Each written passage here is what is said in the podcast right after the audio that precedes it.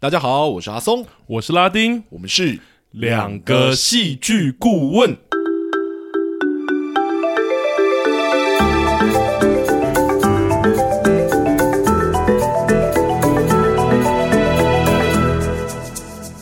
哟，谢谢大家回来收听我们的节目。欢迎大家回来。啊，今天要特别讲一下哦，就是很不巧的，我在录音的这一天呢、啊， 忽然重感冒，然后 所以这这一这一集的音量啊，诶、那个声音可能会压低一点点，这样子有，我刚就有觉得很有磁性，是你有自信吗？大家留言让我知道一下， 是真的，是真的，未来未来就用这个这个音频在讲不话，要这样， 就变重低一对点。我我学金泰梨，我把声音往往下调个零点五度， 啊然后那会会喉咙痛吗？呃，还好，对，还好，只是说就是那天去那个路易莎打打那个，哦，准备我们的资料对对，准备我们的资料的时候，就是在那边好像太冷了，结果回家的时候就有点不舒服，哦，希望不是确诊， 不要这样，你这样我都开始担心起来 了。没关系啊，我们一起确诊嘛，对不好好对？啊可以可以可以来这样子，你听说确诊之后有那种三个月，就是就是免疫期这样子。哦，我以为你说一起放个暑假这没样。有没有没有，刚好可以度过你的演出啊，这样你对不对？你 想一想，如果你到时候你演出的时候那个疫情来，然后不是疫情啊，你就是中的话，那怎么办？好像真的欸，对啊而且我也跟观众讲一下说，啊，我们之后会再介绍我的演出啦，这样。是是是是，我们今年九月八月底九月初的时候有一个我们自己的演出，这样子。对啊，八月二十号开始啊。那如果到时候大家有兴趣来看两个戏剧顾问的演出，其实上一次我们做那个上一出戏就是《口袋台北》的时候，就有观众有来，是是是，对，是而且有留言让我们知道，但是没有跟我们相认。其实大家不用那么害羞啦，我们也很想要 看看，对我们也很想跟粉丝见面的。没有，其实那一档啊，今天就开卖了。哦，对对，对，所以如果听众真的有想要抢先买的话，因为现在找那种优惠八折中这样子。是是然后是，就是你可以在网络上搜寻“恋爱圈叉”这 样，对，然后就可以在上面一睹就是拉丁的的长相到底长什么样子。对对对，海海报就有一个我很崩溃的样子。 对对对对对，嗯好啦，嗯、差不多应该要进入到我们的正题了。可是在进入到我们正题之前呢，其实有一件值得庆祝的事情，我觉得要先跟我们的听众说一下。这没样，错，是一个可喜可贺的消息。对，如果你是从第一集就开始听我们的话，我想要提醒观众，就是明天七月三号，其实我们就满一周年 喽。没错，就像我们之前讲的，其实真的没有想到会做到现在。 对啊，就忽然间，哎、我在翻翻翻，我说我们到底什么时候开始的？七月三号，我想说，哎、是这一周哎、对啊，而且其实我觉得一路走来，真的有蛮多观众给我们鼓励的啦。对啊，虽然我们一直在一直在那边说，我一直挂在嘴巴上说，我很不敢相信我们会走到现在。然后我觉得也真的是因为后面有很多手在推着我们。是是是啊，对说到鼓励，就是嗯我们今天也答应，就是有赞助我们的听众说，今天要就是回复他们这样，没错，这真的很感谢也。非常谢谢他们、啊，当就是好像是给我们的一个生日礼物这样。 对对对对对，而且其实今今天就有四则留言哦，对对对真的对很对感动。这样，好，好，来来来，我们请拉丁这边来帮忙讲一下，因为我今天感冒，我不太适合念。啊然后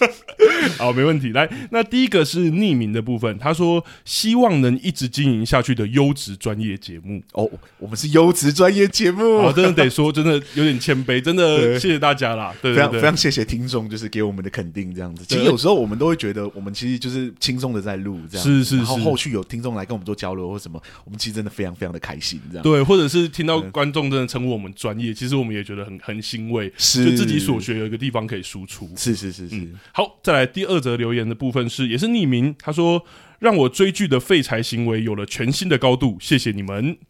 我觉得 应该这样说，我们其实也不要说废柴行为啦，我们自己看剧的时候，我们有时候也是蛮废柴行为的。对对啊，就是追剧的时候，我们其实会让自己维持在一个就是比较轻松的方式在看演出这样子。对，就像我们之前讲，其实我们也不喜欢一直都是看山不是山的，就是保持一个那个状态在看戏是啦。是是是有，时候我也希望说，我真的单纯就是娱乐就好，我也不不一定要带脑看。没有错。对所以也不要觉得就是放松的看戏是一件就是不好的事情。戏本来就是我们讲了嘛，嗯是娱乐，对啊，对所以本来就是要放松的看的。对，像我们这样的看，这这是不正确的看法。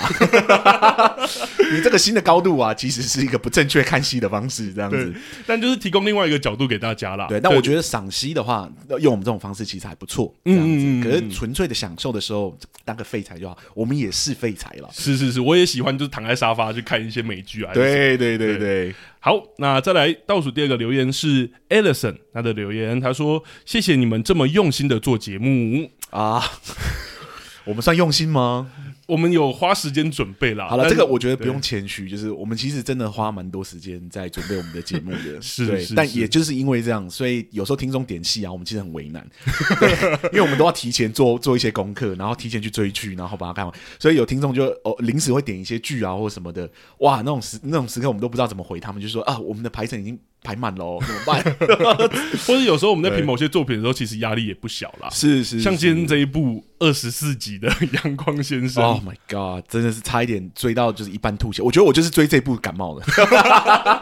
不要这样。但听很多听众敲碗啦，也算是符合大家期待一下。是这样是是，我没有想到他二十四集，所以就是上一周表演专题录完，然后就对接着金代理这个哦，就是阳光先生，真的差一点差一点没有累死啊！我真的想说，他应该就是十六集，对啊然后点开 Netflix，哎、怎么没划 完？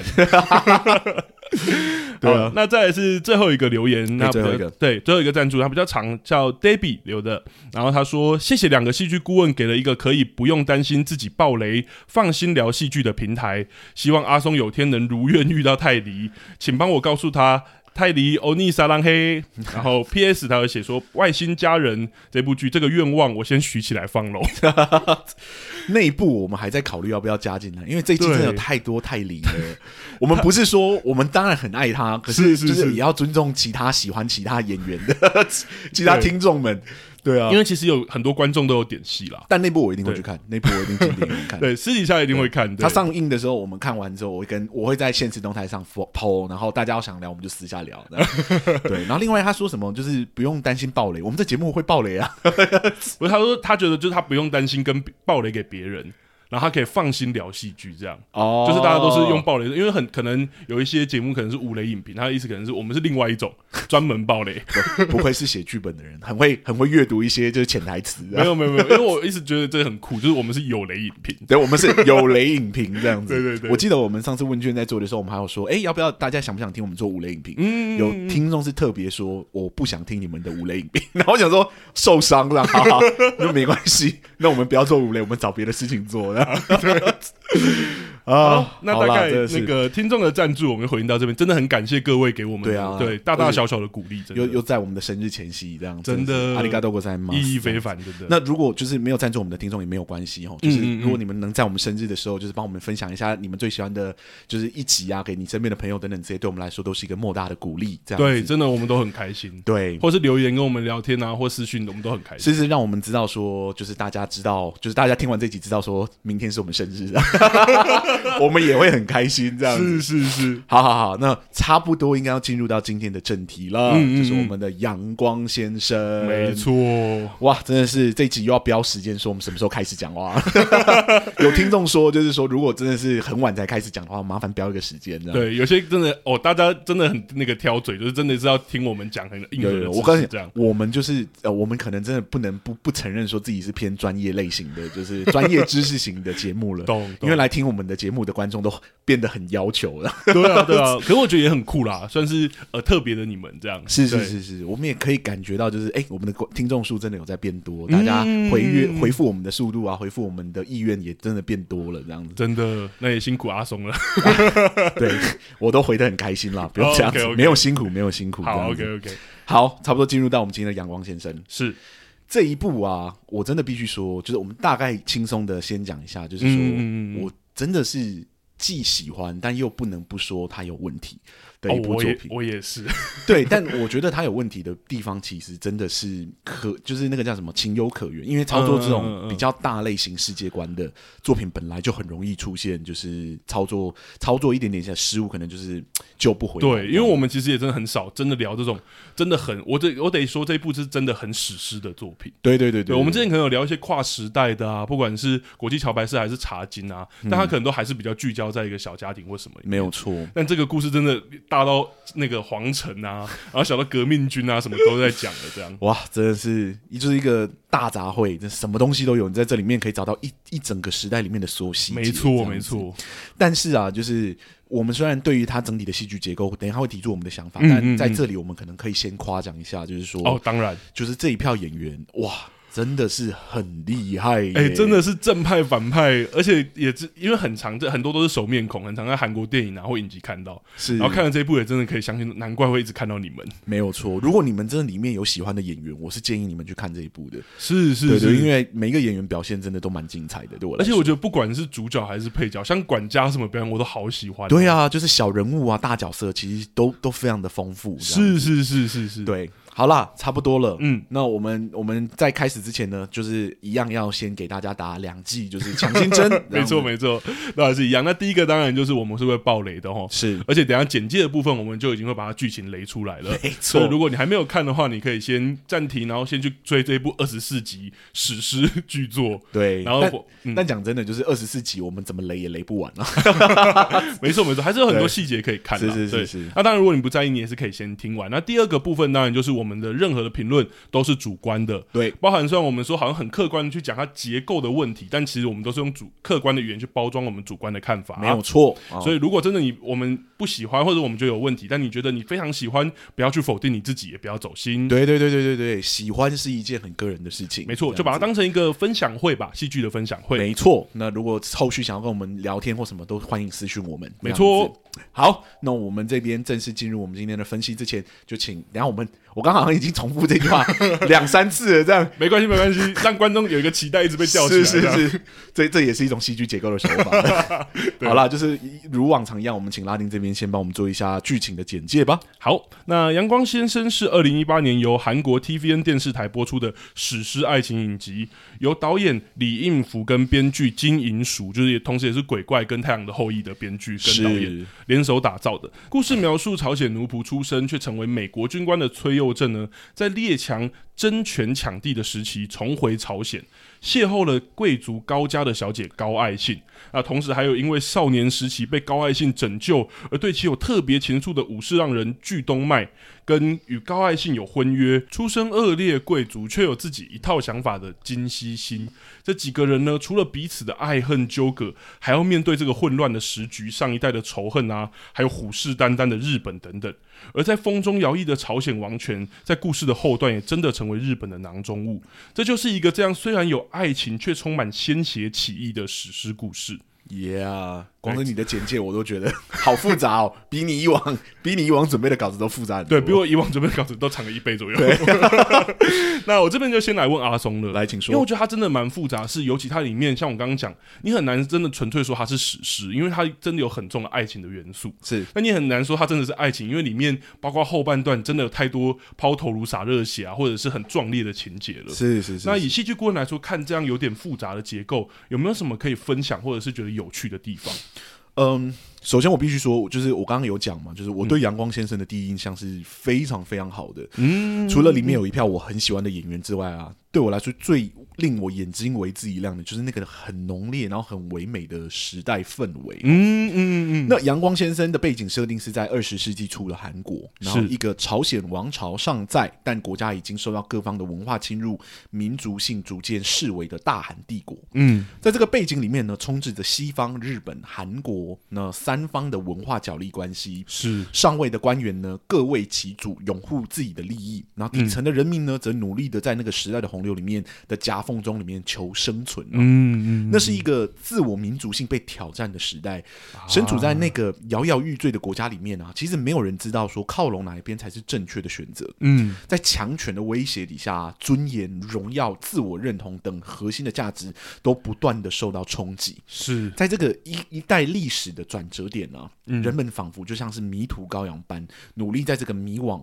混乱，然后愤怒中寻找一个属于自己的答案。哇，真的很壮阔。对，那更令我喜欢的是，我真心觉得就是《阳光先生》里面每一个主要人物或多或少都反映了那个时代，就是那个大时代底下的复杂氛围。哦，像好比说女主角高爱信，就是她是一个朝鲜义军的女儿，嗯，对，但她同时也是朝鲜贵族的家族成员。这样，是又好比说那个男主角就是呃崔佑镇，崔佑镇或者 Eugene Choi 哦，来 我是不是是那个朝鲜奴隶出身嘛？嗯然后父母双皇后双亡后呢，就逃亡到美国，就是入籍美国成为军人这样子。是然后并以一位朝鲜裔的美国人生活，然后最后回到朝鲜的土地上。嗯好比说，我们的男二巨东迈原本是就是朝鲜白丁的子女，后来逃亡到日本，然后加入了日本的黑道，最后成为了让人闻风丧胆的日本的浪人。这样嗯，然后男三呢、金熙金熙星哦，他真的是哦中他文金熙星，嗯，翻译一下好难念哦。 金熙星是一位就是那个朝鲜的豪门的子女，是对，因为无法忍受家族的蛮横霸道，留学日本之后呢，就一度迟迟不肯回到韩国来嗯履行自己就是身份的责任，这样子。是还有我们的另外一位女主角或者女二，这样李杨花、是一位被父亲强迫嫁给日本的朝鲜女性，然后最后改名为工藤杨花。在老公离世之后呢，接管了朝朝朝鲜土地上的那个酒店，就是老是公原本经营的酒店，然后开始接待就来自各国各路的旅客。嗯里面每一位主要人物啊，其实都有双重身份以上，然后每一个身份又或多或少对他们产生了限制。加剧了里面每一个角色的心理冲突，好比有着就是义勇军的那种情操的女主角高爱心、啊，她就受限于她贵族的身份上面。对，一方面作为那个贵族，她行事风格不能侮辱家门，但满腔热血的她呢，又不甘于遵循就是家族带给她的限制，不愿意下嫁给她不爱的人啊，嗯，然后想要学习新的知识啊，不想要就是受到那种朝鲜女性的身份的限制啊，然后当一个被保护的人，他不喜欢这样子。嗯嗯嗯，对嗯那又好比说，就是男主 Eugene Choi，就是嗯是美国人又是朝鲜人的身份，总是令他处在两难的境地。嗯需要时被认可，不需要的时候呢，被认为是异类这样子。嗯然后爱上贵族的小姐时候呢，又生怕自己的出身会被嫌弃。啊，对，然后要保护某人的时候呢，军人的身份又时常让他就是需要避免直接的冲突。是否则可能会演变成国与国之间的外交问 题这样子。对对对，对，那又好比说，就是浪人巨东迈白丁出身的他、啊，就是有着。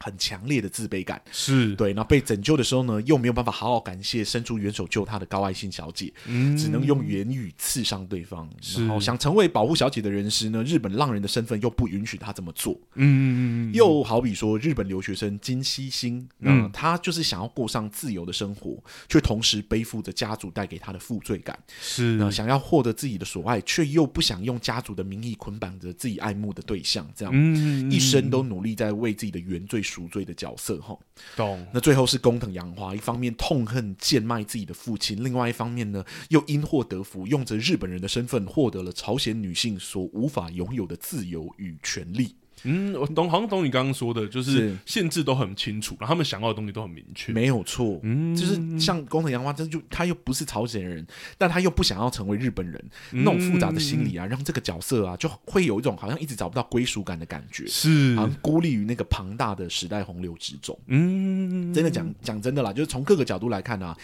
阳光先生》里面每一个角色的设定其实都相当的复杂，真的，对，也与这部影集的世代背景啊有嗯着强烈的呼应。嗯，嗯嗯，作为一部影集的基底啊，这一群角色有一对我来说就是一定有办法撑起整部剧所带出来的那个时代背景的氛围来。嗯嗯嗯，对，那拥有着这个大时代的背景啊，再配上数个就是成功的复杂人物，嗯这部剧很显然的就是要往着大格局的史诗剧的方向在书写。你懂吗没，错没错，那本来看着就是很好的背景，然后很好的人物设定等等之类的，即使是我认为就是相当不好操作的史诗剧啊，嗯我觉得这部剧的成功几率应该是蛮高的。对，但我没有想到，就是阳光先生走到最后的时候呢，仍然让我觉得有一点可惜。哦，但我要先说一下，就是为什么我会觉得这部作品的成功几率其实是颇高的哈。嗯首先是那个时代的背景格局真的够大，嗯一般的历史剧啊，光是能生动刻画一个族群的结构，其实就已经很了不起了。嗯，嗯但这部剧呢，却同时刻画了朝鲜王朝、朝鲜民间、美国、日本等四个大族群。对，为什么要把朝鲜王朝跟民间给切开来呢？原因是因为就是在那个时期里面，其实民间跟朝鲜的王朝其实已经没有那么有共识了。对，而且他有很很强烈的那个阶级的那个意识对对对对，所以朝鲜人民就是也在受着其他文化的熏陶中，嗯所以不见然对于自己的国家有这么强烈的认同。这样是，那为什么我会说就是刻画一个族群就已经很了不起了呢？嗯，因为每一个朝代啊，其实都有自己的游戏规则跟权力结构。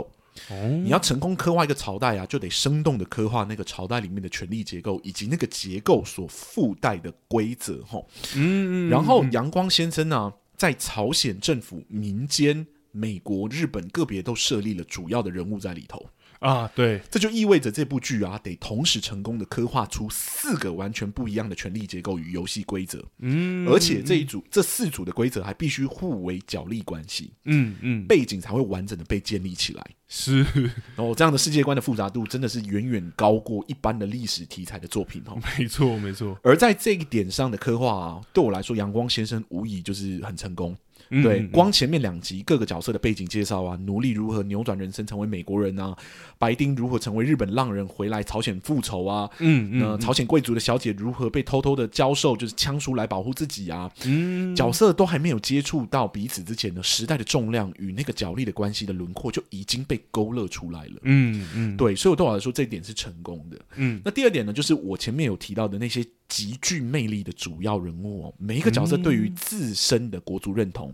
敌我的划分，以及随时都有可能一触即发的角力中寻找那微妙的平衡等等的行为啊。嗯，嗯这些都为那个冷酷混乱的时代添增了不少的色彩，嗯也体现了某一种人性的复杂度。是在有着高还原度的时代背景，还有那个嘖迷人的角色的前提底下，嗯我其实很难想象这部作品会失败。对，但很可惜的是呢，我看到这部影集的一半的时候呢，我就开始意识到它所面临的难关，哦，而那个难关就是啊，那个过于庞大的时代格局，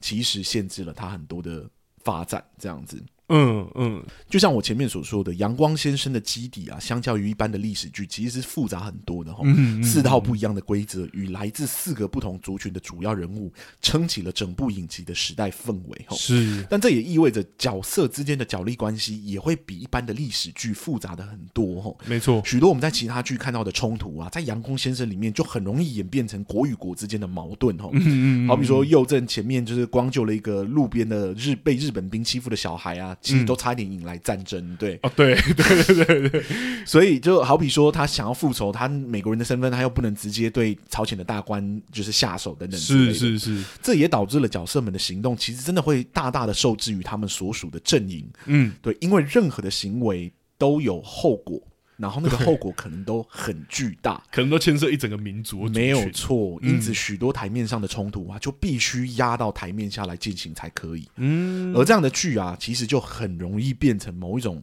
宫斗的权谋剧，哦，对，讲究角色的手腕还有权谋。对只是这里的宫斗啊，就是变成国斗 而已。对懂，那恰巧啊，权谋剧其实是我很喜欢的一种戏剧类型哈。有有有，对这类型的剧种，对我来说最大的看点，其实就是看着各个的角色如何各自避免最糟糕的结果，来达成他们的目的。啊，对，因此权力的结构还有游戏规则就变得很重要了嘛。嗯对，因为它会提供角色相应的资源，然后它也会限制角色的某一些行动，这样子是，角色能更充分的利用他们自己的资源，剧情就会变得越复杂越好看。嗯，对，更不用说《阳光先生》里面有四组完全不一样的规 则，对，然后搭配独特性很强的角色啊，是理论上往史诗剧的方向走啊，是绝对没有问题的。嗯嗯嗯，然而，在这么好的基础前前提底下，是，阳光先生却做了一个对我来说不太好的设定，嗯，那就是他在这部剧里面安放了一个外挂。外挂，对，那个外挂呢，就是高爱信这个角色。哦，女主角，对，更准确的来说呢，是高爱信这个角色对身边的人的影响力哈。嗯，对，三位男主角啊，原本就是各自身处自己的阵营嘛，对嗯立场非常的鲜明，他们目标很明确，很明确。没错，原本应该是水火不容的势不两势不两立的关系、哦，嗯嗯，却因为一个角色强制扭转了他们之间的角力关 系。没有错，那个角色就是高爱信哦。嗯，对，那三位男子呢都不约而同的爱上了这个女主角高爱信。是，当然了，就是如果只是单纯的爱上女主角，其实对我来说也没什么大不了的事情。对，啊对啊，史诗剧里面也可以谈爱情嘛，对不对对对有爱对情戏其实也是很常见的事情。嗯，但是这部剧里面的爱情啊，却不是单纯的爱情而已，它还具有影响角色行动的特质。而且对我来说，哦最糟糕的状况是呢，它时常会让主要人物去破坏自己所处阵营的游戏规则。啊，就像我说的，这部剧里面每一个主要人物的特质都很鲜明哦，背景故事也很完整。嗯大部分的角色啊都有自己在工作的心理冲突，嗯，但是不知道为什么，当三位女主角碰到不是三位男主角碰到女主角的时候啊，他们就可以时常顾前不顾后的去做一些违反他们的身份的行为来，哎，好对，好像对对对 而动机啊又往往只能扣回爱情这两个字上面，没有什么更复杂的答案了。啊，对，好比说西星回到朝鲜故土上，他就是来履行自己的婚约的嘛，是并背负起自己家族的责任，这是他的课题。嗯嗯结果最后呢，他却选择主动放弃婚约，破坏了家族之间的约定。是原因只是因为他尊重高爱性的想法而已，嗯，这为他所爱慕的人，嗯对不对？对就是他的理由就是爱情，然后我爱你，所以我可以放你走，这样子。啊，对，那家族给你的枷锁对你来说就是一点意义都没有吗？因为你就是爱他，你就可以做出一些很奇怪的事情，这样子，哦，我懂违你反说家族的的，行为，这样子好像爱情让这一切变得太简单了没有错。啊，又或者说，就是剧动漫这个角色，作为一个拿钱办事的浪人，他却是三番五次在能抓到高爱情的时候呢，选择放过他。对最后甚至为了高爱性啊，不惜不惜与整个组织对抗，这样对，整个那个那个会，对只为了保护自己心爱的女人。这样、嗯，虽然他看到他的老大的时候，就是称之他为父亲，然后那个爸爸称之他为儿子。我想说是，嗯哦，这是一个就是系， 就是家族之间的关系，可能会对他产生什么限制，结果没有， 他就爱女主，然后就是都不顾一管切，不管武成会了，对，不管武神会了，他也不 care，就是他爸爸是谁这样子，呃照顾他曾经拯救过他的人是谁，他就是一个恋爱脑这样子。懂懂懂 懂，更不用说男主角又正了，这样嗯子。嗯嗯嗯，明明知道女主就是义军哦，嗯还有与偷枪之人其实是同伙的人，对但就是不抓 他。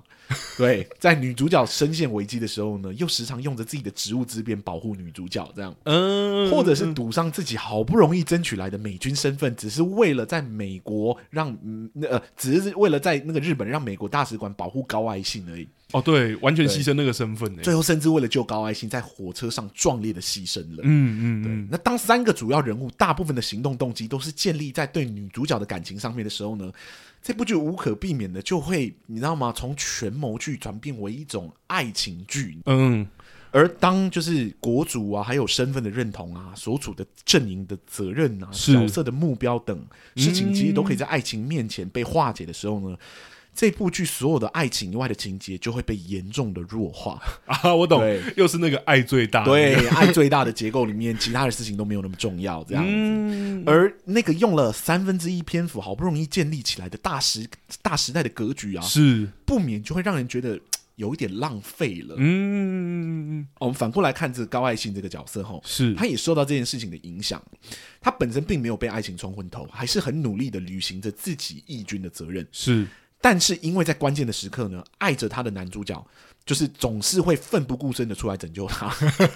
他的资源显然就是比限制大很多哦。没错，对，而资源大过限制的游戏规则啊，只会让角色就像开挂一般，无论做什么事情，好像都不会真的碰到什么危险。嗯他只要横冲直撞就好了。而在这种权谋戏中啊，就是角色只要没有手腕，其实就会变得有一点点的无聊。啊，好比说，当高爱信顶撞剧东麦的时候，观众知道他不会怎么样，嗯因为东麦爱着他。 哦对，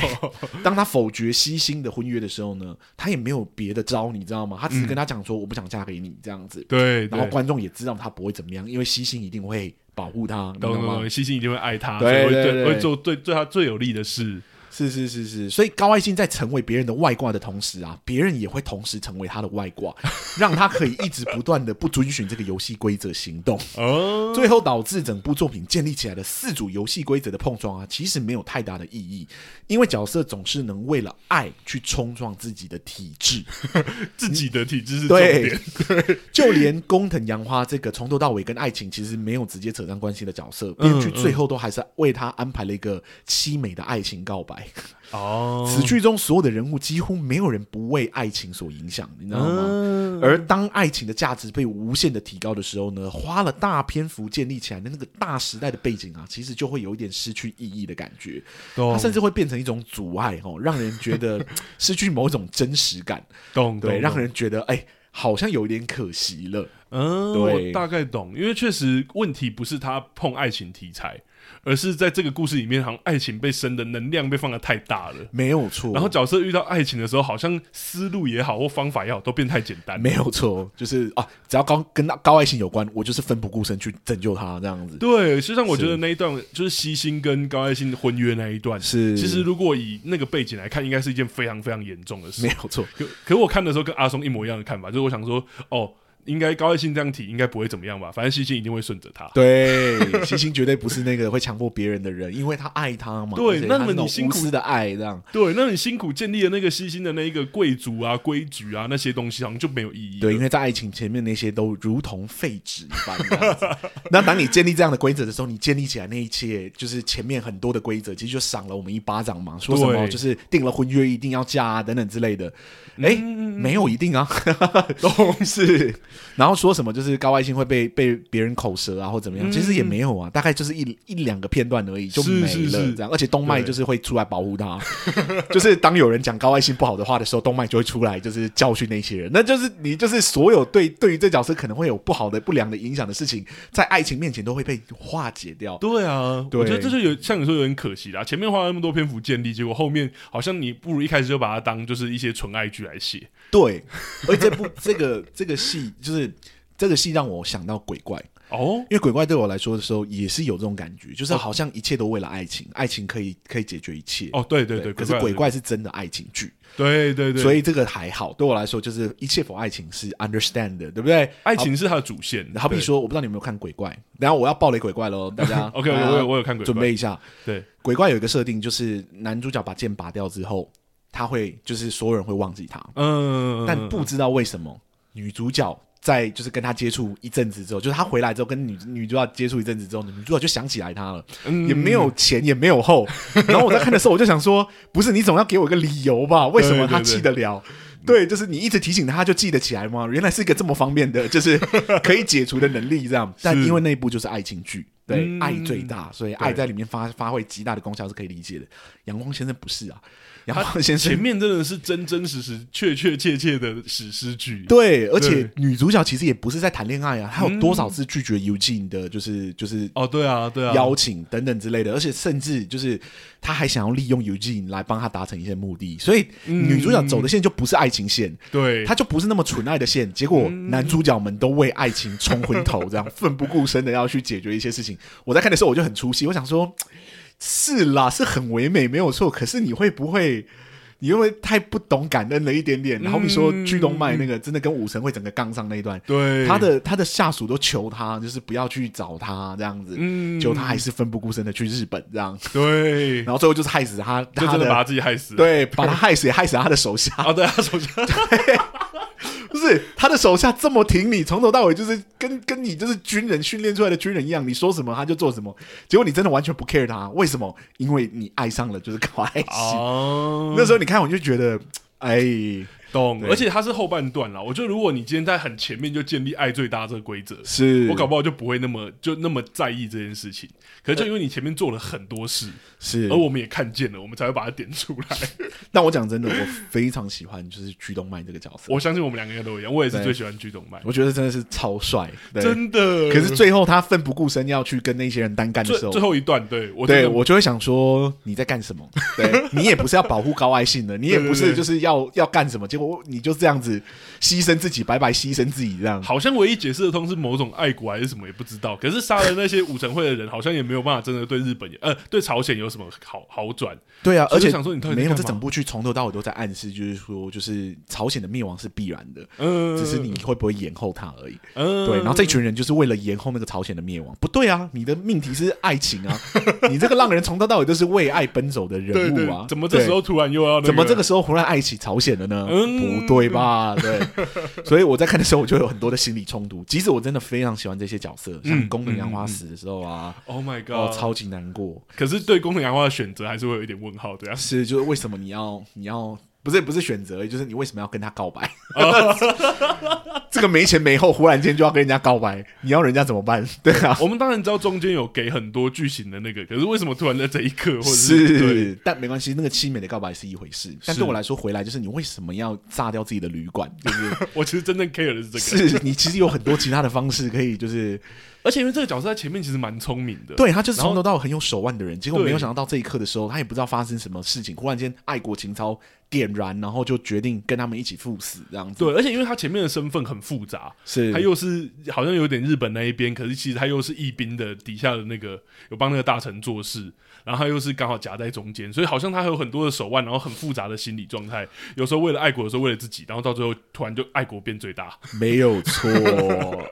哎呀，好啦，大概就是这样。对，对我嗯来说，就是那个时代的格局跟这些人物其实是超级迷人的，没 错，但是剧情的铺排上，我觉得没有充分的发酵这些角色，还有这这四套规则可能可以撞击出来的戏剧冲突，嗯对我来说有点可惜。而且你这样子重复看到爱情，全部的人物的东西都只有爱情的时候，其实到后面的时候你会觉得很拖，很疲乏啦。对，因啊为所有人的动机都是一样的，而且你啊会而且在重复这件的事看到。情上，对，而且在这件事情上好像也没有其他的，就是更多的冲突还是什么，顶多就是一直女主角哦又有危险了，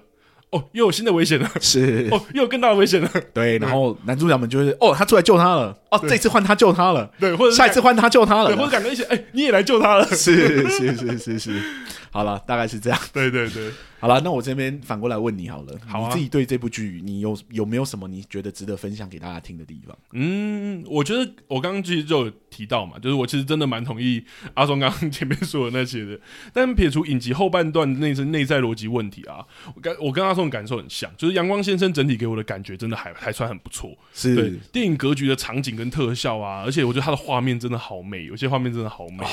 真的美翻。我们等一下结尾的时候，我可以来聊几个我真的很喜欢的画面。对，而而且我说的已经不只是场景，是场景跟演员还有那个摄影整体构出来的画面 真是的好美哦。是是我们在戏剧的专有术语里面是讲构图，嗯，对，嗯就是这个构图嗯嗯嗯很漂亮。然后我是觉得这一部真的有好几个画面是我称，我会直接说这个构图有够美的。真的，对我就是其实稍微提一个就好。我其实就很喜欢它封面，就是两个人佑正跟那个高兴爱互相捂嘴巴的那个画面。啊，对，虽然那有点刻意，但那个也是哇，我就好喜欢。还有更多对，嗯那这其实这些都让我在观看上真的获得很大的乐趣。那其实特别的地方是，我觉得这样史诗类的作品其实真的蛮不容易对我口味的。这点我好像没有在节目上面说，哦，真的假的？你不喜欢史诗片？因为我觉得这类的作品，它往往就要花很多的篇幅去介绍世界观，然后里面又有很庞杂的人物关系。如果世界观跟人物关系本身不够有趣的话，创作者又没有用很独特的手法，只是平铺直叙去介绍的时候，我只是一个没蛮没耐心的人哦， 就是我其实很容易在介绍作品世界观或人物的那个阶段，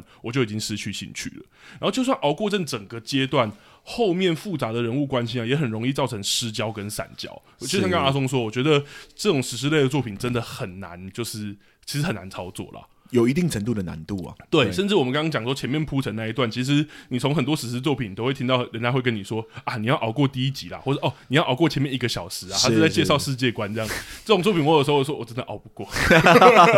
那你这次有熬过去吗？呃，我这这特别要提这一点。是我觉得《阳光先生》当然就是这样史诗类的作品，我们前面都提过了。而剧中一二集或前三集其实就出现大量的角色，这些角色横跨祖孙三代，不止数量哦，彼此之间的关系真的好复杂。是对但就当我带着成见，就是我刚刚说的，我呃想说应该不一定会喜 欢。点开一二集之后，不得不说，结果真的很出乎我意料。因为哦，我觉得创作者用很聪明的戏剧手法，不仅没有史诗作品常见的那种开局的问题，像刚刚讲，还让错综复杂的人物关系变得非常清楚明了，以至于观看至少前三分之二的集数的时候，我都不会觉得散焦或是失焦。哦，那原因在于这部影集其实有非常聪明的开局，开局哦，对，先说冗长这一点好了。影集的开局要介绍非常大量的人物关系，以及背后横跨三代的这种爱恨情仇，要让观众不觉得无聊，甚至愿意主动去吃下这样大量的资讯。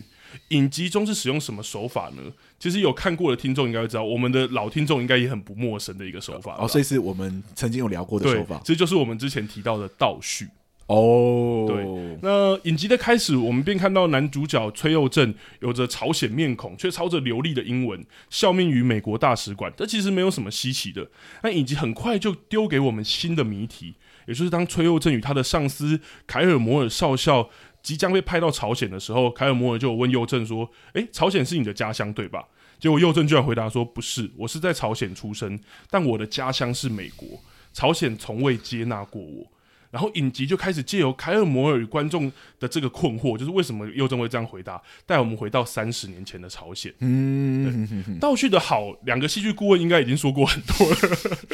你又要再重新讲一次我吗？不用不用不用好，因为就是这种先给疑问，然后后面再给你答案，就先给你看到结果，再给你过程的。是当然是，是观观众就很愿意主动吃下创作者需要我们知道的背景与知识嘛。是但创作者其实在这个倒叙手法里面，我真正要讲的是，我觉得他还做了另外一件事，而我觉得这正是让这部影集人物众多、关系复杂，却不会让我混乱的主要原因。哦，那便是倒叙的回忆画面，不只介绍出影集部分的出场人物哈，像是男主角啊、陶艺师黄银山呐、女主角的师傅张猎人啊、卖国贼李婉义，好难念，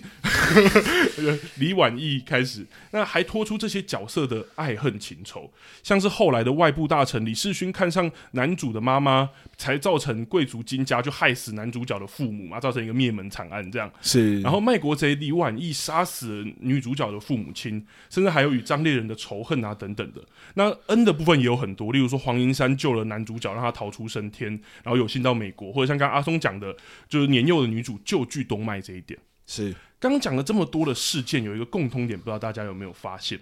那便是这些事件其实都非常的重大，嗯，它往往不是杀父杀母之仇，就是誓言有一天要杀了你这种等级的。就格局拉的很大，对，然后就连恩情的部分都不是那种什么哦，我救了你我给你一个工作什么，都是救命之恩啊，像女主跟巨动脉啊，男主跟神父黄银山等等的，是这都是这些关系被设定的如此重大，又都在前三集就全部揭露，会有什么好处呢？那就是观众跟角色都无法轻易忽视这样的设定跟事件。嗯，例如男主角害知道害死自己父母的其实是看上自己母亲的李世勋的时候，很快就决定要策划复仇了。而且不用说男主角， 在观众看到三十年后的李世勋出场的时候，我们也就得知他跟男主角之间的账一定要算清楚。是那我觉得这很厉害的是，创作者是利用这样的手法，让我们知道角色之间的血海深仇或救命之恩，有意无意帮每个角色都铺垫好了道路。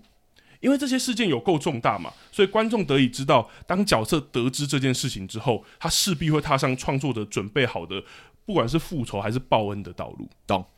这样的设计，除了刚刚提到的可以把错综复杂的角色关系清楚呈现给观众之外，另外一个好处就是这部影集的前三分之二，纵使真的有时候会让我觉得还是有史诗剧那种节奏稍微缓慢的效果，但观众却不会真的失去耐心，因为我们知道还有大仇跟大恩未报，甚至可以说，当这个大仇拖得越久，有的时候反而会被吊起胃口。像我不得不说，那个二十集才啊，不要爆雷哦，二十集才真正死掉的那个李婉义，我是真的等了他死等了好久。 我想说，这部影集如果到二十四集他都没有死，我一定会很生气。 好了，我刚刚都一直提到前三分之二，对不 对？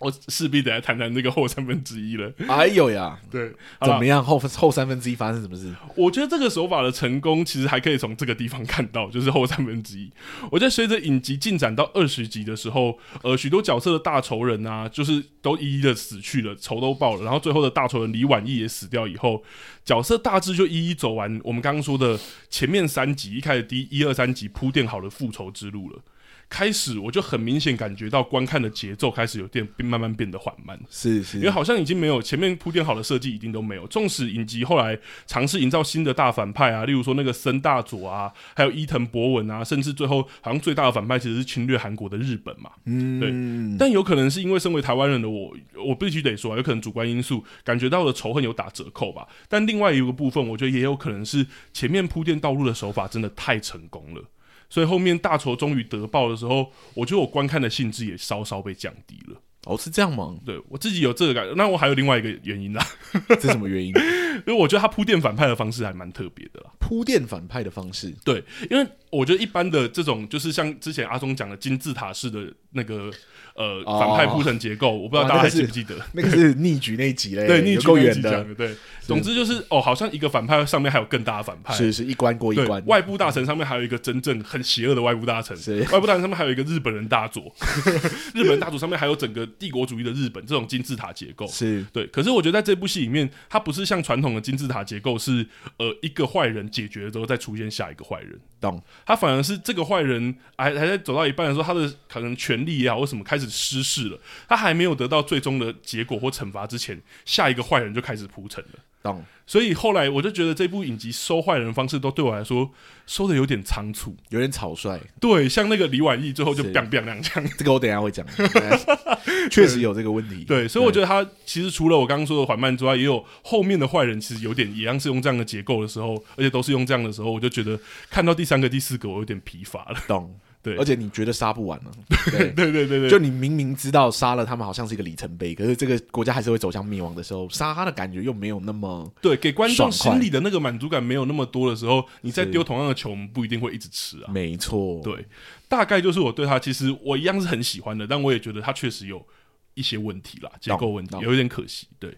好，那再来讲完我大概的感觉了啦，我就直接来问阿松好了。请说我觉得这一部剧这么复杂，应该还有很多可以提的吧？有但我觉得里面真的有好多人物角色哦，没有我错？不知道针对这些东西，阿松还有没有会想要分享，或以戏剧顾问角度想要讲的？呃，我刚刚已经讲过了嘛，就是嗯《阳光先生》里面的主要人物其实都非常非常的迷人哈，嗯嗯那连反派的角色都书写的不错，对我来真说。的真的对主角群们都有着十足的威胁力，然后也时常能诱发出角色去行使一些英雄的事迹来。嗯，如果听我们上一集的听众就会知道说，呃，就是机不可失里面有讲，我们有讲反派对嗯应该要做到的基础两件事情，就是这两件事情。然后我觉得这部剧的反派其实都做得很好，这样。真的，而对我来说呢，就是他们的角色之所以这么迷人的原因呢，除了他们各自的背景设定的厚度之外啊，嗯还有另外一个主要的原因哦，嗯，就是每一位角色都非常的聪明。聪明，对，在权谋剧中啊，智将通常都会是很受欢迎的角色 哦。对对对对因为对，拥有丰富智慧的角色，总是能在游戏规则中针对问题找到最佳的解决方式。嗯嗯嗯而在《阳光先生》中啊，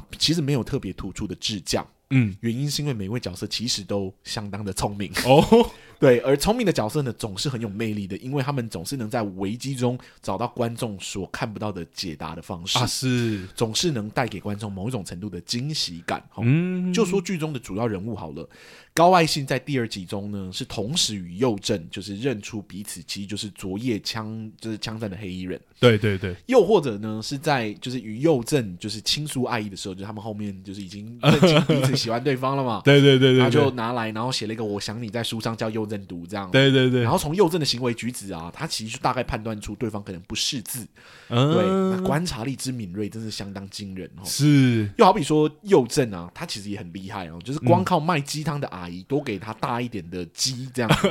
他就能从时间地点上推算出整个义军的规模大小，还有人员名单。哦，真的这个有，哦你这个要说没有偷看过剧本，我是不相信的。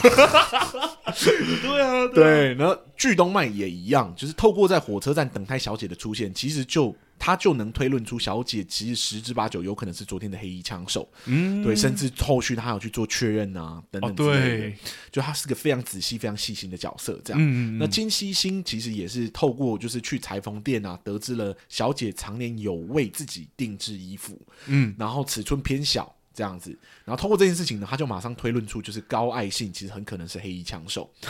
而且还立马多定制了好几套，试图帮高爱信解除就是被追查的危机。工藤洋花就更不用说了哈，光是他从就是谁到他自己的酒店找谁这件事情，他就推断出所有人物的关系，这样， 甚至还知道谁跟谁有好感啊， 哦，这真的很厉害，对，从中获得大量的资讯，大到可以怎么样提供给王朝，就是当成就是政局的参考这样子。 里面每一个角色的机敏啊，其实都为了他们添增了某一种程度的魅力，嗯嗯，让我们非常期待这群角色究竟会以何种方式去破解他们自己所面临的危机，啊还有达到他们自己的目的嘛。是然而，这就是我认为第二个很可惜的地方。哦来对了，，那就是这整部剧啊，就是角色们展现自己智力的高光时刻，其实是少之又少哈，甚至对我来说可以是可以说是完全没有的。嗯嗯嗯嗯，原因或多或少与我前面所提及的问题其实有一点点的关系嘛，对不嗯对？角色之间的角力被爱情的滤镜给冲淡了。既然角色可以为了爱情做出莫大的牺牲，嗯那么自然在彼此之间有冲突的时候呢，也不需要仰赖角色的智慧去解决什么问题嘛，大多就是还是一种蛮横硬过的方式去解决它。啊，好比说，巨动脉在火车站认出小姐的身份，这样子。嗯那小姐有展现什么聪明才智来躲过这次的危机吗？其实并没有，对不对？他只是威胁巨动脉说不让开我就杀了他，杀了你这样子。然后呢，就靠着巨动脉对自己的好感躲过了这一劫。哦，对，对，那在高爱信决心要拯救，就是被发现是朝鲜艺妓间谍的那个女生啊，嗯，我知道那个，她要展现什么聪明才智，让自己可以既保护艺妓，然后又不会让这一件事情变成国与国之间的冲突吗？没有，她就是横冲直撞。 对，而这一次的危机呢，也是靠着右正对自己的好感，这样子才让嗯右正主动上前帮忙，并且以美国人对抗日本的身份，让朝鲜躲过了一次外交危机。是总之呢，就是像我前面所说的外挂那样子，懂懂角色们之间因为情感的因素大过理性的因素啊，因此碰到危机的时候呢，角色总是能顾前不顾后的丢直球。嗯，可是直球啊，在权谋剧中就是非不得已才可以使用的手段。是用是多了，其实很容易削弱整部剧的时代氛围啊。对角色的智力呢，也会无用武之地。啊哦，这些都还是主角之间的角力关系哦。嗯，当面对到真正的反派的时候呢，主角呢还是选择丢直球解决问题，嗯，这个就是真的变成一个很大的问题了。 阳光先生中啊，有两个比较明确的反派人物，嗯一个是朝鲜的大臣李婉义，是另外一个呢是日本军官森隆史。对，李婉义呢是一个为求名利不惜逼迫自己的女儿嫁给日本人，甘愿为日本人做事的卖国贼。是权力大到即使在葬礼上侮辱王上，也只是被剥夺朝鲜的官职，并没有实际的入罪哈。真的， 这样的一个角色呢，不仅后台超硬，同时呢也深谋远略，一度让我以为李婉义会是最终的大魔王哈。嗯哦，对，要拔掉他，想必是非常非常的困难哦。嗯，结果这个剧啊，呃，就是这个反派啊，他撑了有将近三分之二的，就是对对对 篇对幅对吧，对，最后居然就是。在自己的寝室中被女主角高爱心用枪直接给击杀掉，嗯，什么智斗啊，什么深谋远略的那种计谋 啊都没有。这懂样，懂懂，女主角闯进他的宅邸还不是第一次哦，她已经这是第第二次了。是，结果这个是反派呢，居然没有雇佣任何的保镖打手来保护自己，就这样子被闯进来的女主角给干掉，嗯而且干掉之后呢，居然一点影响力也没有，也没有掀起任何国与国之间的矛盾啊，还有波澜啊。嗯嗯嗯，既然这样，你真的会让人想要问说，那前面你那些忍辱负重到底是为了什么？ 对，他是卖国贼这件事情啊，打从第一集的时候，所有的角色都知道了，对啊，包含朝鲜的皇帝，对，所以暗杀既然是一件这么简单又没有代价的事情，大家到底为什么不一开始马上把他给干掉比就如好说了？第二集不把它 biang biang 就好了，对啊，大家都这么聪明，对不嗯对？光是没有计划的暗杀都、都可以伪装成仇杀了，所以为什么不一开始就计划性的把他暗杀掉就好了 呢？嗯，嗯，对啊，然后再来是日本军官森龙史，嗯基本上呢就是一个嚣张跋扈的日本人，对对不对？不仅侮辱朝鲜人，甚至在杀掉女义勇军之后呢，还把他的尸体当众的吊在桥上给大家看。对，真的非常过分，对，那仗着自己日本人的身份呢，没有人敢在就是朝鲜的土地杀他。对，对不而对，且他是贵族，就身家是贵是族，嗯是所以因为怕在这个土地杀掉他，会引来战争嘛。嗯嗯嗯嗯，那结果这件事情是怎么解决的呢？嗯就是等到他回到日本的时候呢，再把他杀掉就好了。对， 在朝鲜的土地上这么难杀的人，没有想到回到日本就马上被暗杀掉了，而且暗杀他的右正居然还可以全身而退哦。对，而且他全身而退的方式是怎么做到的呢？嗯，是用了什么很聪明的手法吗？嗯，没有，啊他就是只是默默的离开而已。 对。啊，真的这么简单的话，义勇军一开始就派一堆大一堆人，就是潜入日本就好啦，然后在日本里面把他们的大官啊、军人啊全部都给暗杀掉，不就好了？对啊，而且前面对啊还把他铺垫那么高，说哦他是身家，就是日本几大家族，是然后怎么样怎么样，然后杀掉了之后也没有追兵，也没有什么，就是啊跑来看他就走掉，对我啊来说，这个是以一赔一的的交换都不会亏损呢、对对，啊，而且还是以林培那个的，对啊。本剧中的所有角色都在喃喃的说着什么那个朝鲜不可逃避的灭亡命运啊，嗯，但剧中两位最有威胁感的反派都以这种极端没有张力的方式就被击杀 掉，不免让人觉得有点欠缺说服力啊。是是更可惜的，对我来说，就是此剧错失了让角色好好展现他们智力的时刻。嗯此剧用了大量的篇幅去刻画每一个角色的智力，嗯却在关键的时刻都让他们以最直接暴力的方式解决问题。嗯好比最后一场啊，火车上的戏啊，对最后也是直接演变成全面的火拼呢、啊。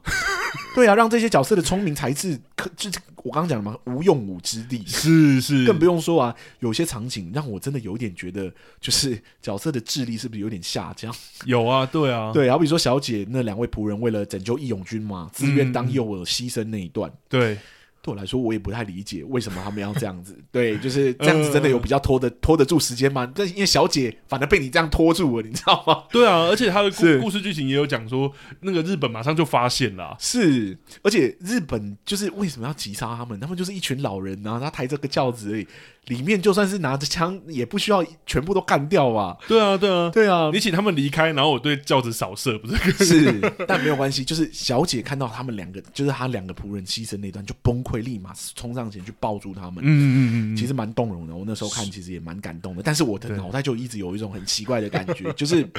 就是他跑去那边，可是他牺牲就是为了让你们逃跑啊，对。嗯那你还在那边就是不逃跑，你到底想干什么你？你为什么要现身？对，，结果一路就是等到日本兵都折返回来了，他都还没有要跑掉的意思诶、嗯，不是要顾全大局啊，小姐，你的仆人为你牺牲了。如果你就这样被日本兵给杀掉，你不就是前功尽弃吗？懂。我觉得对啊重点是前面又把小姐某些时刻谋略都有刻画出来，是，可在某些时候好像会被感情冲昏头。那结果搞到就是一堆平民出来帮你挡，这样子， 对在挡在你前面保护你，让这整件事情变得更加复杂了。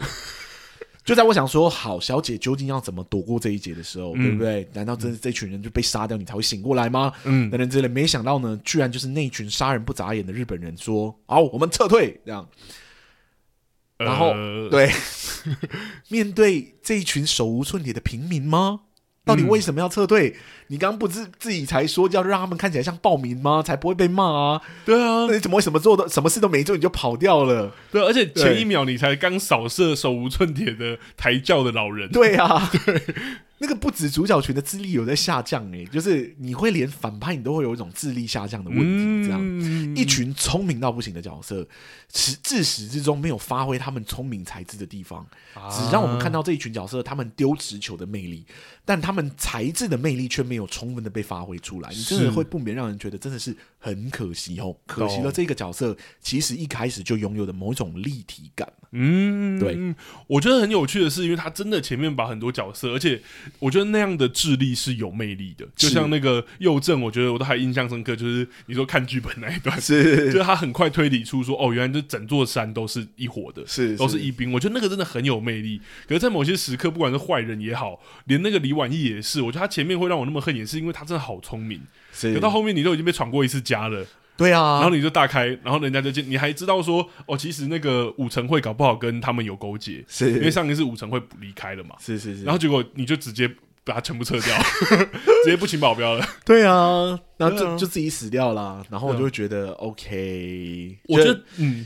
反派的死亡或反派的退场其实也很重要，没错对没错如果你突然就把他杀掉，其实很像机器神，就是嗯，不知道怎么杀掉他了，就直接强行把他给干掉这样。懂。我觉得他当然有可能是因为那个就是历史真正他的死因或什么，但我觉得那个我们之前都讲过历史的部分了啦，对啊。然后另外一个部分，我觉得这两个问题，我觉得都很像是编剧明明有做，可是后面有点没有利用好。没有错，所以我们才会觉得可惜。对，就如果你没有做，我不会说，哎、你这边应该要把它变聪 明啊， 哎、你这边应该要他怎么样怎么样怎么样。我说他他就没有、哦，是就会哎，就我我在看的时候，我就想说，哇，这群人真好聪明。嗯，然后在权谋剧中，这种聪明的角色 就是迷人的要死。是结果是真的看到最后一刻的时候，我想说，大家的聪明才智到底去哪里 了？对啊，编剧，你不能为了你自己方便就把他们的聪明才智给拿掉。对啊，对啊，是，哎，真的是，但哎，就是又爱又恨啦。必须是说这部作品，是因为二十四集嘛，如果他今天只有十六集，我觉得我我大部分的情节我是可以接受。没错，嗯没但因为错，它比一般的韩剧又多了，就是将近这样，哎、这样是是是多三三分之一，三分之一对不对？又哎多了三分之一，哎、没有多了二分之一哦，多了一半吗？对，多十六集啊，他又多了八，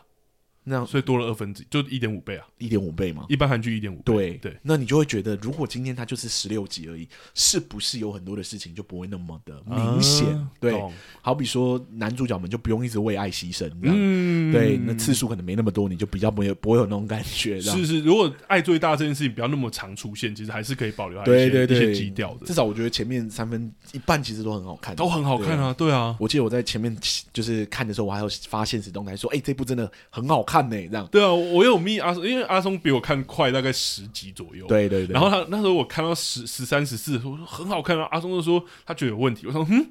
哪里有问题？然后我看到后面哦啊，OK OK，终终于看到了，这样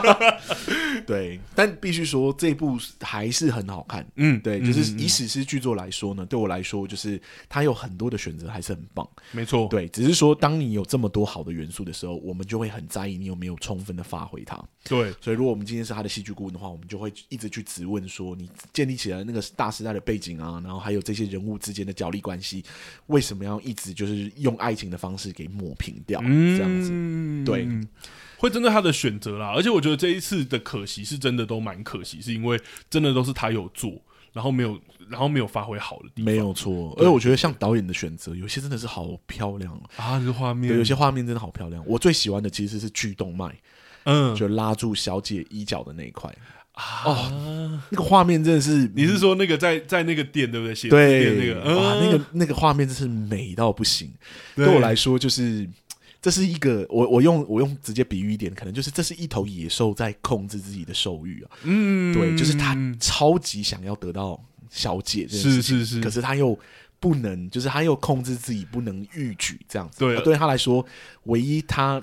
控制不住自己的方式，最后只是拉住了小姐的衣角，这样。对，然后这件事情也让小姐感到极度的危险。这样嗯，对，然后那个画面对我来说就是做对态度，是不是漂亮而已，是很很符合这两个角色的人物关系。我觉得做对太多事这个很精准，是是因为他其实就像我们说过，角色不笨，我们其实也是从类似这些场景就可以看到，因为他知道自己就曾经因为这样的动作，然后跟语言刺伤小姐，对，所以他如果逾矩，他也不可能做到像右正那样很浪漫或什么，是是是所以是只是能用这个动作，好像表达的又多，既多不多，既少又不少，哇我觉得很恰如其分，恰如其分了。真那的个。拉住那一脚那边，我就说哇，太好看了！ 而且那音乐一放，我想哇，啊，他音乐好好听那哦，音乐不知道在好听什么对的。啊，对啊，就是我发现韩剧的音乐都很好 听。对，应该说他们真的很会帮他们的剧配音乐。对我觉得重点是这个对是很渲染那个情绪，是是对是是是，我到现在我听鬼怪的音乐，我都会觉得超好听。嗯，你还没有看过鬼怪吗？对， 对，没关系，啊，你应该也不会去看。我很 长欸对吧？然后十六集啊，啊，十六集的十六集，十六集，再说了，因为我对于那个题材普通，但我虽然我很喜欢爱情，对，他有很多粉丝哦。我先跟你讲，不是不是，我说题材普通，我不是说作品普通， 不要这样，不要是现在是这样，是说，哎、你你你没没有啊看都没看过，不能做戏剧顾问，但我必须说，我个人没有那么爱那一部。对，等一下，我觉得你刚才刚打完，你现在是想要引战没有是不是，？我们就是主观嘛。 OK，OK 对啊，我我要套用那个，我要套用那个剧动脉那句台词，啊就是说我们没有不能斩杀的人，这样 太猖狂，太猖狂了，太猖狂了，这哎样好帅，对，好好帅帅，哦不知道在帅什么，这样子。真的，管你是谁的作品，管你是多少人喜欢的作品，我们不喜欢，我们就要勇敢的说出来，这样我们要我们要符合就是巨动脉的精神。哎他哎、最后死了，诶这样好像是哦我们，那我们可能要收敛一点才对。最后可能如果按照剧动脉的结局，可能会有什么戏剧顾问协会 从日本来杀我们。为什么是日本？没有，因为剧里面是日本啊，不一定是德德国的。 好了好了好了，好，那我们回归到这两个戏剧顾问结束的时候都会问的那个问题。嗯如果你觉得要请戏剧顾问的话，这部作品需要几个戏剧顾问呢哦我会给很明确、我会给一个、欸。 ？OK，对，因为我觉得，其实我有一种感觉是，我觉得后就它很像，因为台剧通常有很很长是三季的结构嘛。是我在看这个的时候，我也觉得很像三季结构，就是因为我们刚刚讲的，我觉得后三分之一就它多出来的那八集，尤其应该说六集啦，我觉得真的有一种好像在开一个新的格局，或是新的，或是角色在那边很明显一些线条都不一样。是所以我觉得，如果有一个戏剧顾问的话，可以帮助呃创作者去延续他前面发展出来的好的东西，懂。嗯大概是这样。对，那如果是你呢？我有想给到两个，哦，我觉得除了我刚刚讲的这些值得一个戏剧顾问之外呢，嗯我很想要我觉得可能有需要一个戏剧顾问跟他一起工作历史这一块。嗯，对，因为我觉得朝鲜的历史被他刻画的很成功，可嗯是我真心觉得，可能在其他国家的观众看来，其实不见得跟他们共有那样的记忆。哦，有对对对有这样的对声音，对，所以我一直觉得他们铺排日本人的方式有点太暴力了。对，并不是说我不能想象那个时候的是时期是的是日本是人是是这样子，是是只是说是我没有办法，我没有看到那整个脉络的发展的时候，我可能就会觉得哦，日本人就是反派。对，可是这么大格局的历史背后呢，我其实会希望看到更多的就是为利己主义的那种，你知道吗？就是那种嗯行为的逻辑这样子。懂，就是那个民族的刻画，因为现在感觉日本的刻画就真的是反派，对，对，就没有坏原因人对贴在他对们身对，上，which is fine，就是我可以让你们是坏人，可是这个坏人感觉可以跟主角一样有魅力，是是对，是，就是不是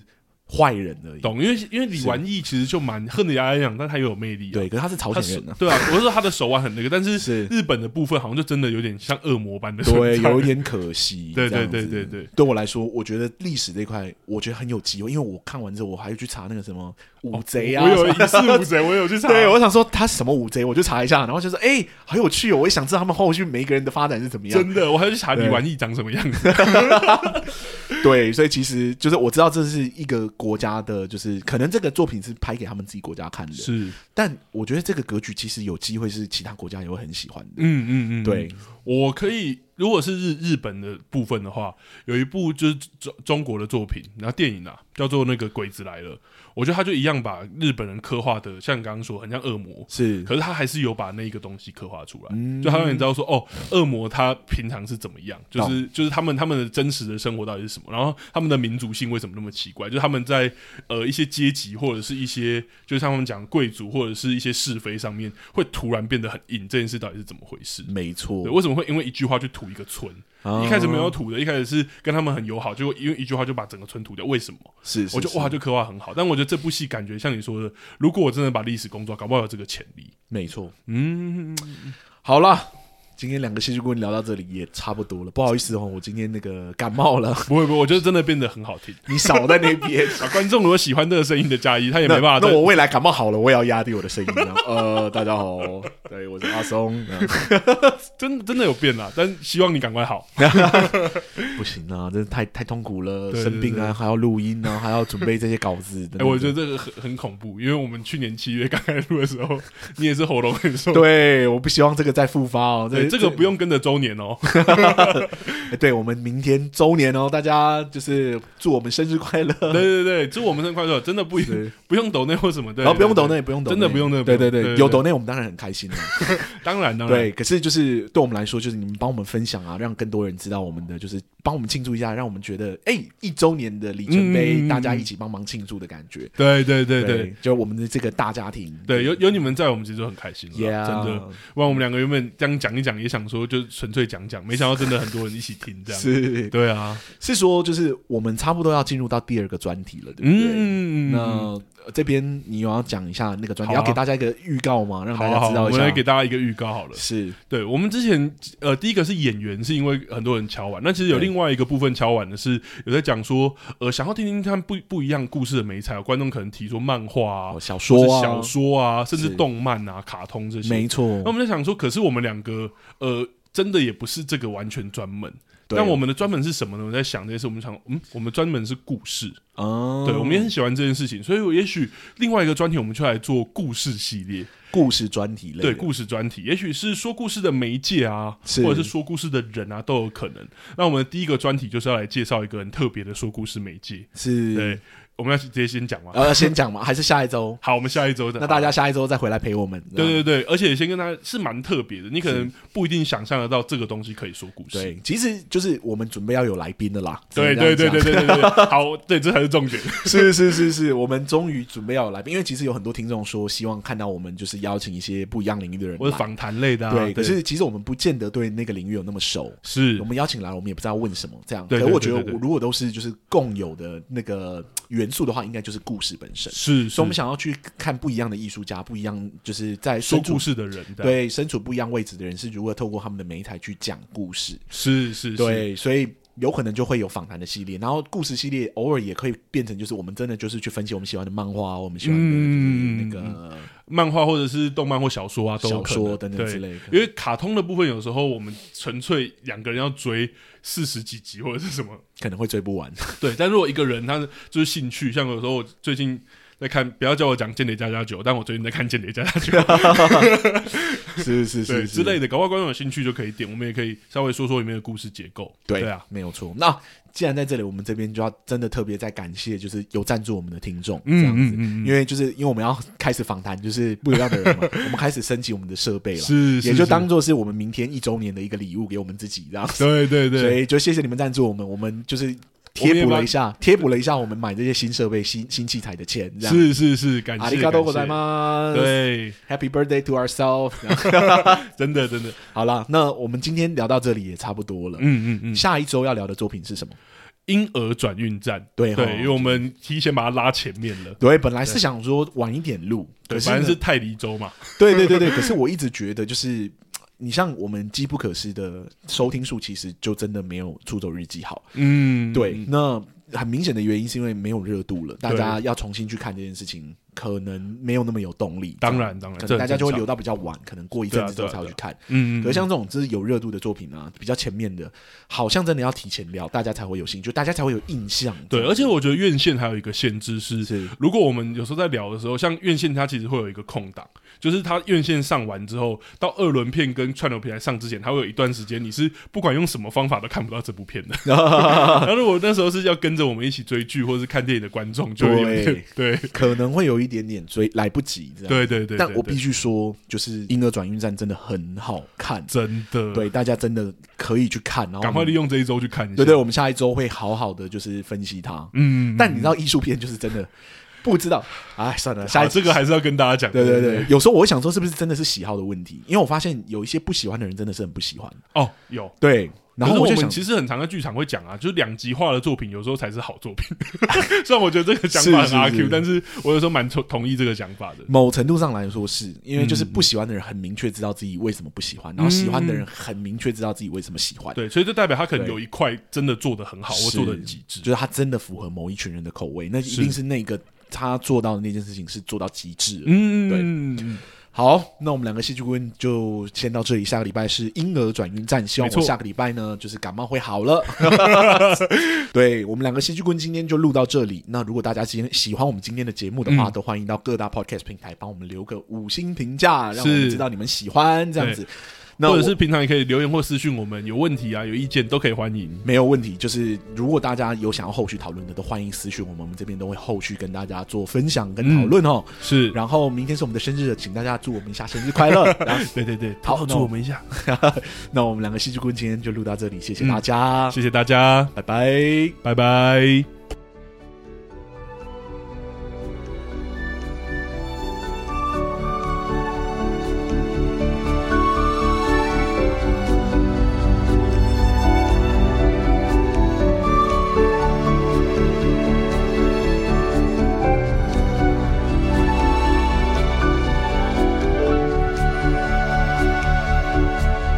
「